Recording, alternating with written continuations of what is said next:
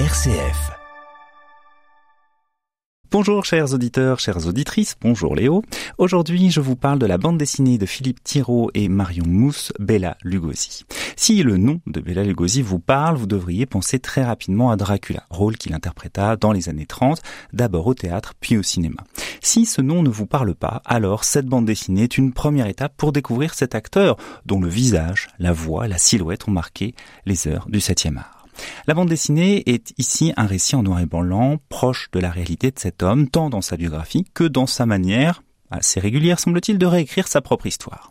Bela Lugosi est venu de Hongrie pour jouer sur les planches ou devant cet étrange appareil qu'est la caméra dans cette Europe des années 20.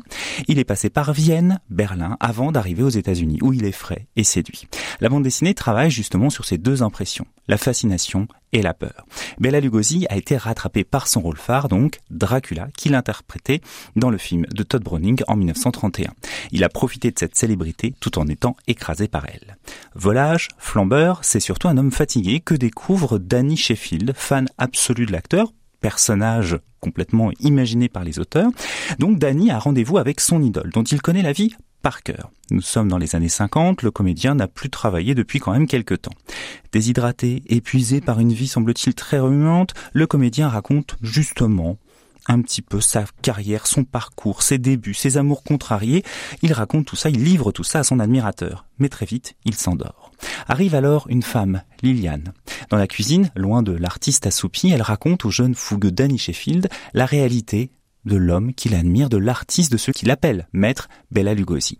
Il, elle raconte ses déceptions, ses espoirs, sa passion pour les femmes, sa mauvaise gestion financière et ses désirs absolus de jouer. Dans un noir et blanc élégant, dans la droite lignée des films qui ont rendu célèbre Bella Lugosi, la narration retrace l'histoire de cet homme d'un cinéma réunissant Dracula, Frankenstein ou autres monstres.